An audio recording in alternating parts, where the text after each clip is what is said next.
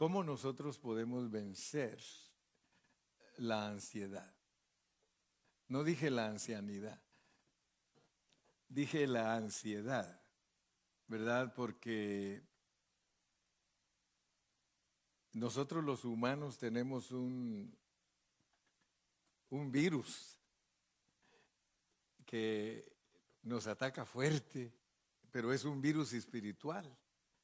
O sea que muchos de nosotros somos muy afanados, desconfiados, débiles. Tenemos eh, esas deficiencias en nosotros que muchas veces no nos dejan avanzar. Y cuando yo estuve predicando las jornadas, cada jornada tiene una esencia. Cada jornada tiene una lección para nosotros. Y hay una lección que a mí me llamó mucho, pero mucho la atención.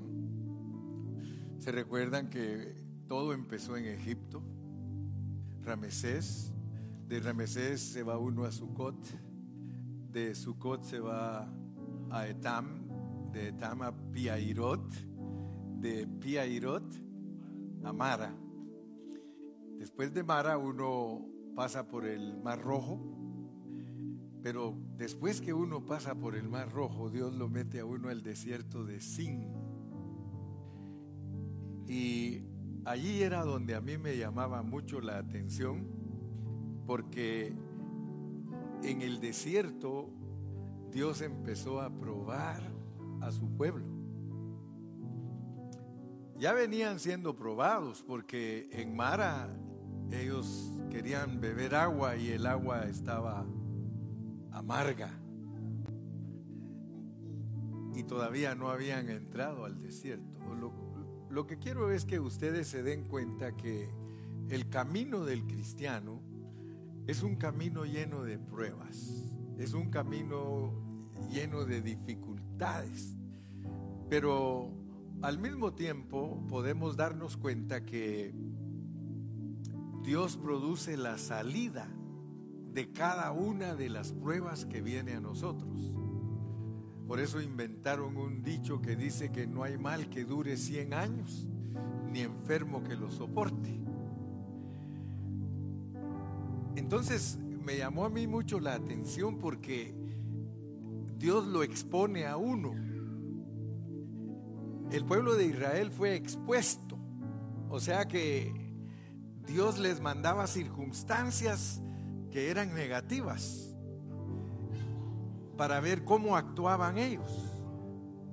Y yo quiero decirles que eso no solo es en el Antiguo Testamento, eso sigue en el Nuevo Testamento.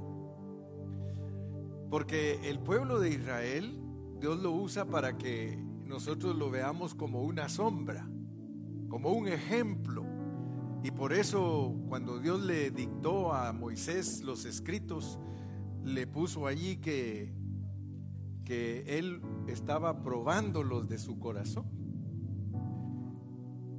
Y entonces yo quiero que ustedes se den cuenta que al esperar un año más, que no se nos olvide que nuestra caminata continúa este año 2024, que dentro de unos minutitos ya estaremos en el 2024. Ya en el otro lado del mundo ya están en el 2024. Siempre les digo yo que nosotros estamos en el pasado y ellos están en el futuro. Esa es la forma de saber quién va más adelante de horas, aunque, aunque a veces allá van más atrasados que nosotros porque allá hay mucha maldad y, y mucha violencia y, muchas cosas. Bueno, nosotros también tenemos de eso por acá, pero Dios ha sido más misericordioso con nosotros que con muchos pueblos. Solo imagínense ustedes lo que está sufriendo ahorita Gaza. Está sufriendo la mano dura de Dios porque Dios está preparando el ambiente para que todos los países estén contra Israel. Ustedes ya saben que eso es bíblico. Porque dice la palabra de Dios que Dios va a poner a todos los ejércitos de todo el mundo contra Israel para pelear Dios con ellos. Los va a traer, como dicen, con plan, con maña. Y el plan con maña del Señor es que Israel haga algo para que le quieran hacer algo. Entonces todo eso viene de Dios. Y nosotros aquí en este lado del mundo, que aquí habemos de todas partes de Latinoamérica, porque aquí nos trajo Dios. Y algunos se asustan de las caravanas que están saliendo de esos países y, y muchos piensan que se va a poner duro aquí porque mucha gente.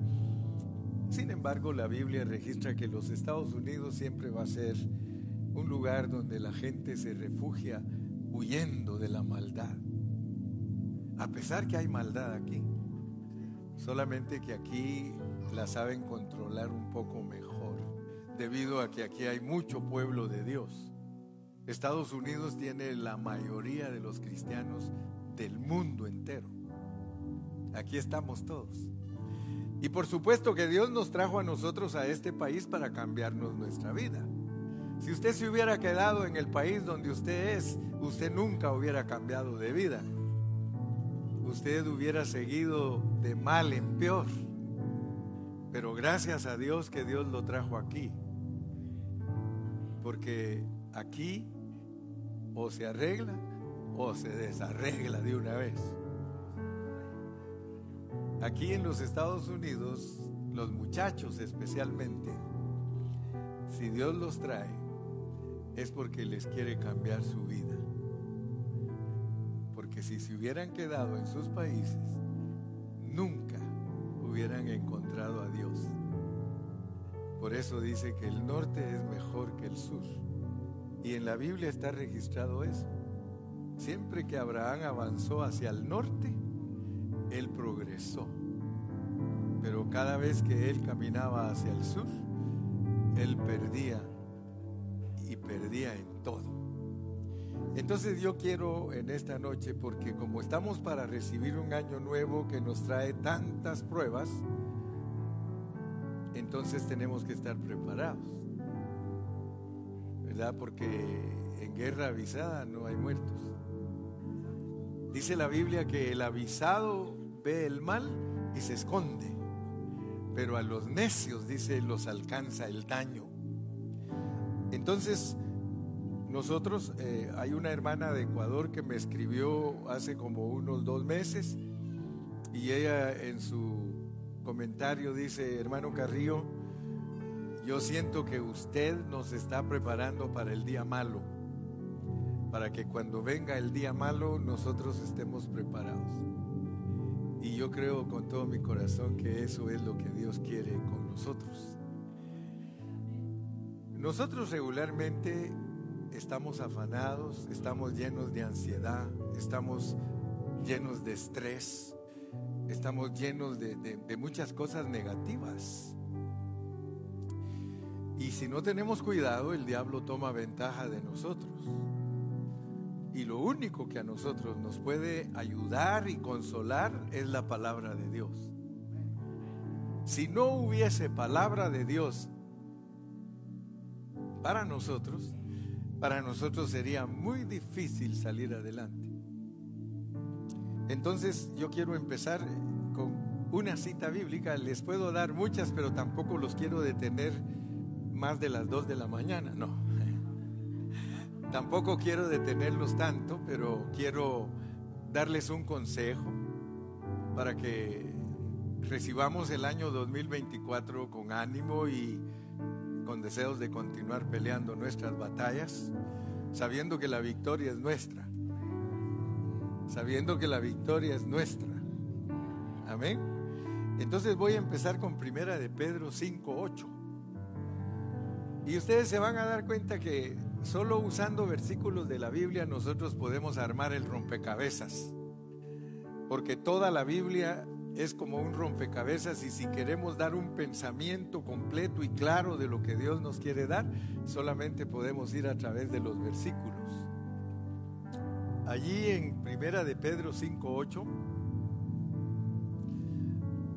pero nos tienen que quitar el rótulo de feliz a me muero porque Ya saben esa anécdota de Felisa me muero, se las voy a contar. Antes de seguir se las voy a contar. Estaban los dos viejitos y el viejito era tan bueno con su viejita que la dejaba a ella dormir en la cama y él dormía en el suelo. Y entonces eh, era el mes de septiembre.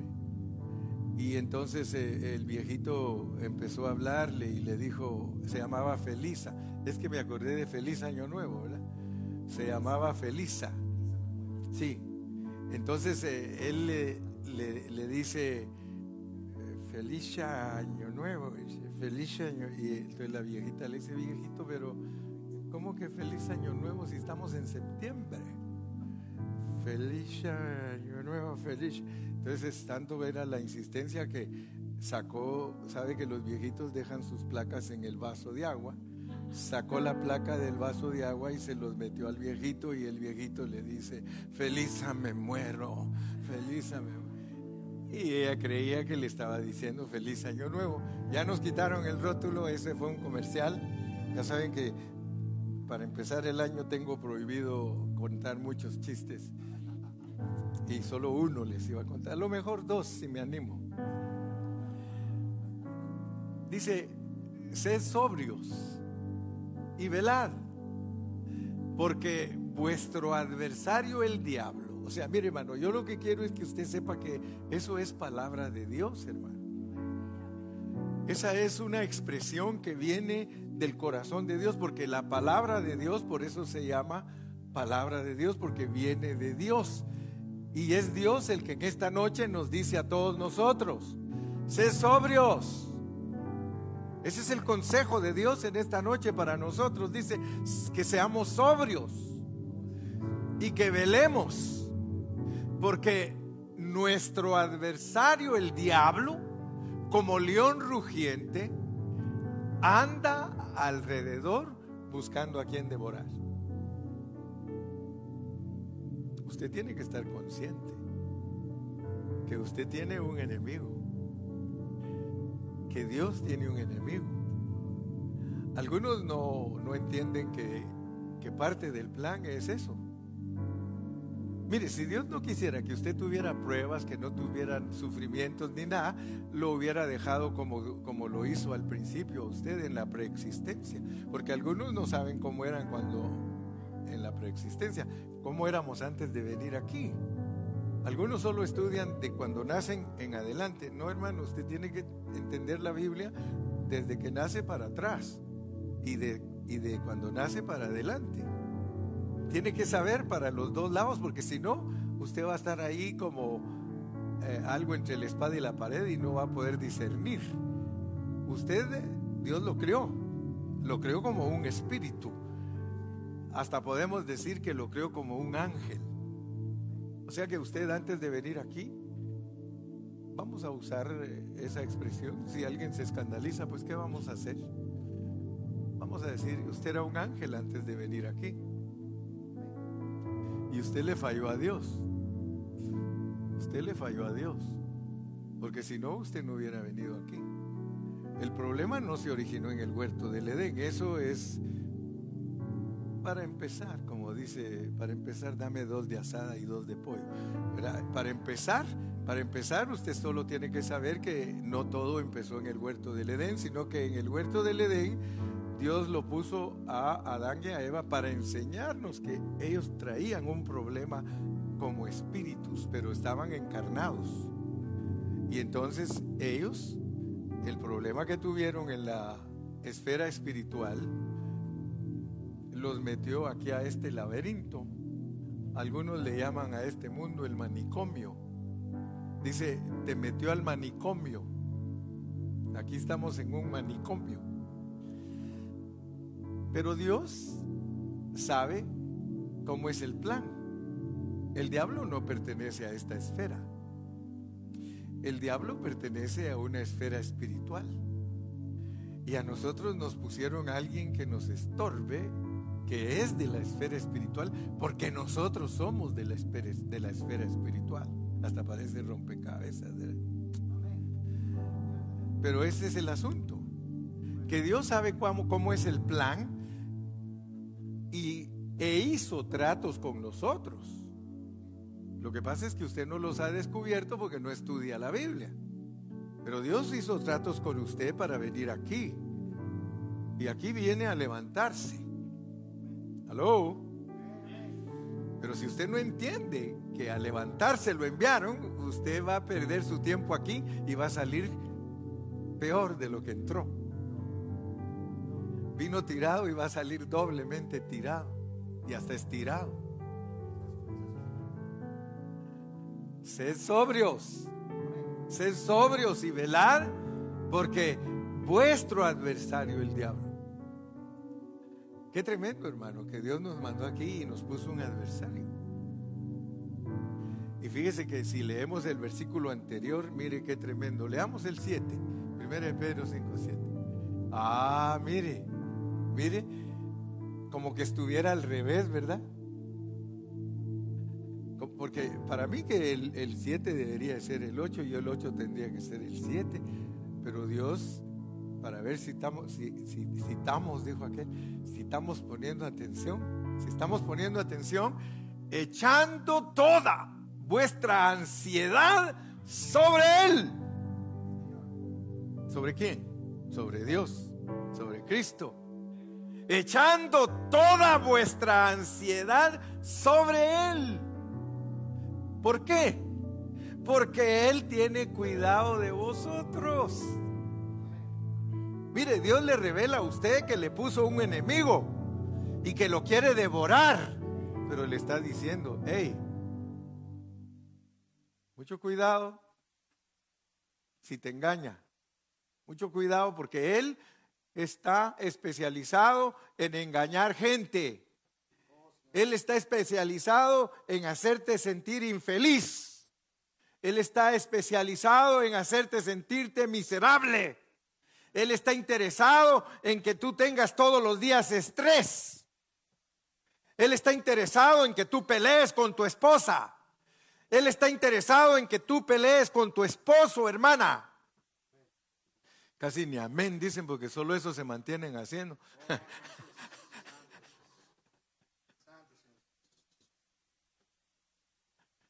Dios nos enseña y nos da la verdad acerca del asunto. O sea que Él no nos está engañando, hermano. Él no nos pone aquí en este mundo, hermano, y nos deja a la deriva. Hay que vean cómo salen. No, hermano, si usted lee cuidadosamente la Biblia, cuando, cuando el pueblo de Israel lo metieron al desierto de Sin, ellos iban, hermano, mire cómo iban. Dice que murmurando se parece a nosotros. Murmurando iban, hermano. Y lo más tremendo, hermano, que cuando uno es una persona que murmura, es una persona que le echa la culpa a otros de su desgracia y de todo su padecimiento, le echa la culpa a otros. Y eso hacía el pueblo de Israel. El pueblo de Israel iba murmurando de Moisés, de su líder. Mire, si hasta yo salgo perdiendo aquí con muchos.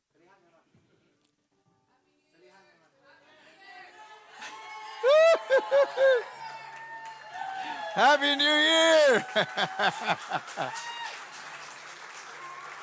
Fíjese que tanto, tanto, tanto Ramón como yo, pues estamos aquí de animadores. Ramón animándolos a que bailaran y unos cuantos nada más brincaron. Ah, pero si los hubieran llevado a donde toca la sonora matancera, oh hermano, todo el mundo se suelta. Ah, pero cuando le dicen que dance para Cristo, hermano, le pesan los pies como que fueran de 80 libras cada uno. Feliz año nuevo. Feliz año nuevo. Echando toda vuestra ansiedad sobre Él. Yo quisiera, fíjese, hablarle a cada uno en particular. A cada uno. Yo, mire, si yo tuviera el tiempo, yo le diría, mira Galo, deja ya de preocuparte, hombre. Te preocupas demasiado. No, eh, si, si en caso pego en el centro es mera coincidencia. Pero a cada uno le, le, podría decir, ¿sabes por qué estás enfermo? Había un doctor, ese es con, ese es con Lupe. ¿Sabes por qué estás enfermo? Fíjese que se sorprende uno de cristiano. Había un doctor que era de apellido Hagai, americano. Y ese doctor escribió un folletito que es pequeño, mire, así, así chiquito y el libro cuadradito de este tamaño, que se llama Victoria sobre la preocupación. Escríbelo porque ese te ayudaría mucho a ti. Victoria sobre la preocupación. Y él, siendo médico, él ahí escribe y dice que en los hospitales, como es en inglés, dice, every other bed, every other bed has a worry person that is sick because always is worry. Dice, cada otra cama del hospital tiene a un enfermo que no tiene enfermedades físicas, sino que él se las ha producido porque él se preocupa mucho. Yo no sé, mire, yo pienso que es castigo de Dios, hermano, porque el preocuparse mucho es desconfiar de Dios.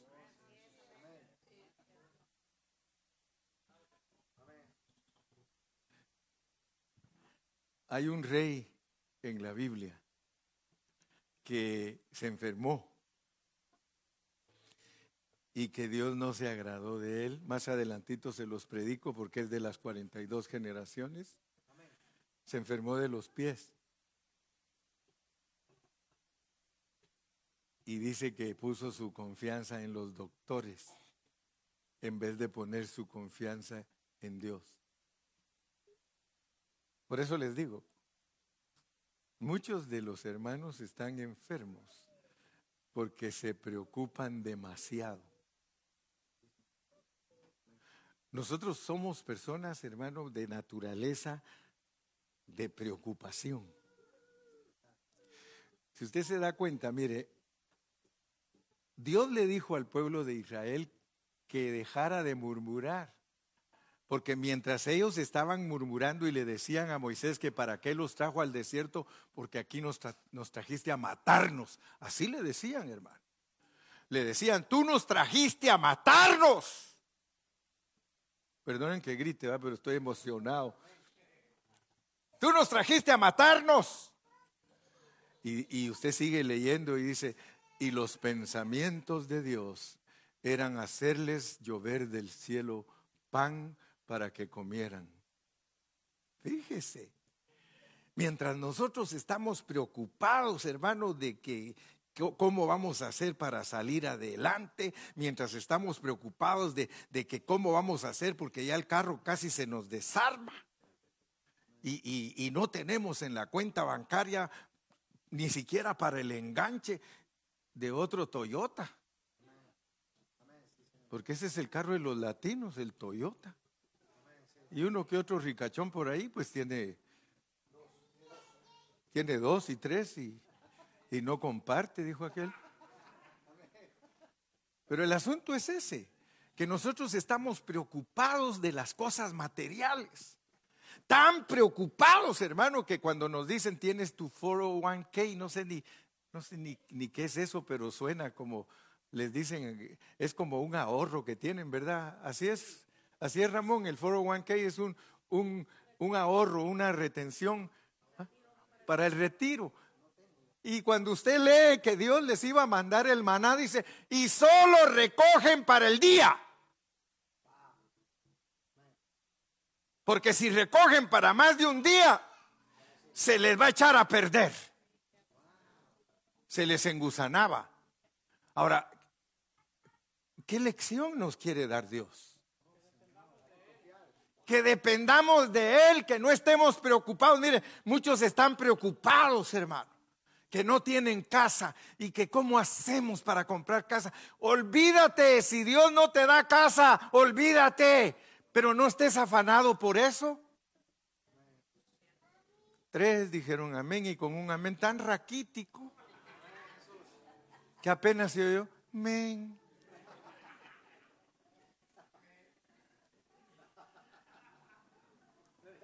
echando toda vuestra ansiedad sobre Él. Mire, casi todos nos preocupamos. Es que cuando ya tenga mis 65, yo quiero tener ya segura mi casita. Quiero tener, fíjese, no solo quieren comida para tres, cuatro días, hasta para diez años quieren. Y lo tremendo es que la Biblia nos dice ahí que había un hombre que hasta engrandeció sus almacenes para guardar todos sus bienes y los tenía hasta rebalsándose. Y le dijeron, esta noche vienen por tu alma. Hermano, cuando nosotros nos muramos no nos podemos llevar nada. Así que, hermano, mira, en esta noche Dios quiere que recibas este año, pero sin afán tranquilo. Mejor invita a comer al pastor y gástate el dinero engordando al pastor. Ya que a nosotros nos echan la culpa de todo. Y dice, esos pastores que les quitan todo el dinero a los pobres cristianos. Si a puras penas les saco a veces y ¿qué, ¿qué les voy a quitar? ¿Qué les voy a quitar, hermano? Como dijo Dani, le dijeron, te vas a volver evangélico y ahí te van a despojar, ahí te van a quitar tu dinero, ahí te va. ¿Y, y, qué les dijo? Aquel dijo, sí, cuando llegué a Cristo no tenía nada. Al contrario, ellos me dieron.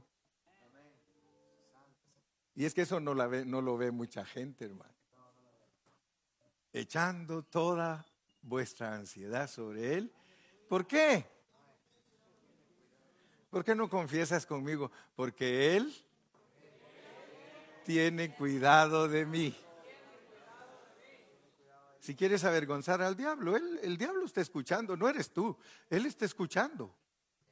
Dile, diablo mentiroso, Dios me cuida. Dios me cuida. Él tiene cuidado de mí. Fíjese que cuando nosotros empezamos a confesar la palabra de Dios, Dios se goza. Y entonces Dios le dice al diablo, para que te pique, para que te pique, ahora le voy a dar más de lo que tenía antes. Y no le estoy engañando, querido oyente. Usted puede leer la historia de Job. A Job le quitaron todo. Le quitaron todo, ¿sí o no? Y que le dieron menos de lo que tenía. Le quitó hasta los hijos feos. Porque dice que le dio unos bonitos. Así dice la Biblia. Yo no me lo estoy inventando. Yo no lo estoy inventando, pero así dice la Biblia. Que no habían hijos más bonitos en la tierra que los hijos de Job después que Job pasó su prueba. Entonces, hermano, aprendamos de Job. Él nunca dijo, el diablo me transeó, el diablo me engañó. Él dijo, Jehová dio, Jehová quitó, sea su nombre engrandecido. Echando toda vuestra ansiedad sobre Él, porque Él tiene cuidado de vosotros. Quiero decirte, hermano, si Dios quiere que tú un día seas rico, si Él quiere que un día seas rico, eso no es parte de la voluntad de Dios. Eso es parte de su propósito. Porque la voluntad de Dios no es que todos nosotros seamos ricos. Esa no es la voluntad de Dios. Pero si Él quiere que alguno de nosotros sea rico, sin que ande buscando el dinero, le llega. Es más, le voy a decir, alguien te regala un boletito de lotería y qué casualidad que el que te lo regaló nunca pensó que tú te la podías ganar. Así ha pasado.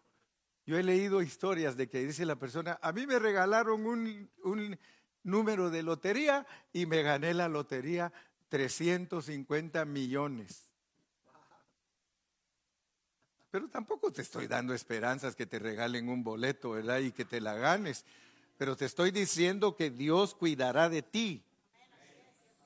Y que no tienes que vivir afanado.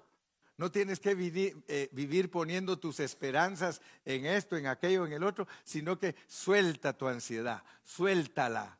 Que puedas dormir a pierna suelta, que puedas vivir confiado en esta tierra, sabiendo que nada va a pasar si Dios no quiere. Nada, absolutamente nada va a pasar si Dios no quiere.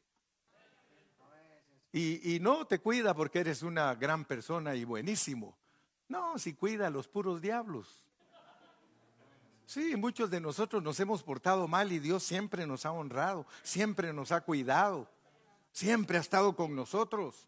Mentirosos hasta pasado mañana y Dios teniendo cuidado de nosotros.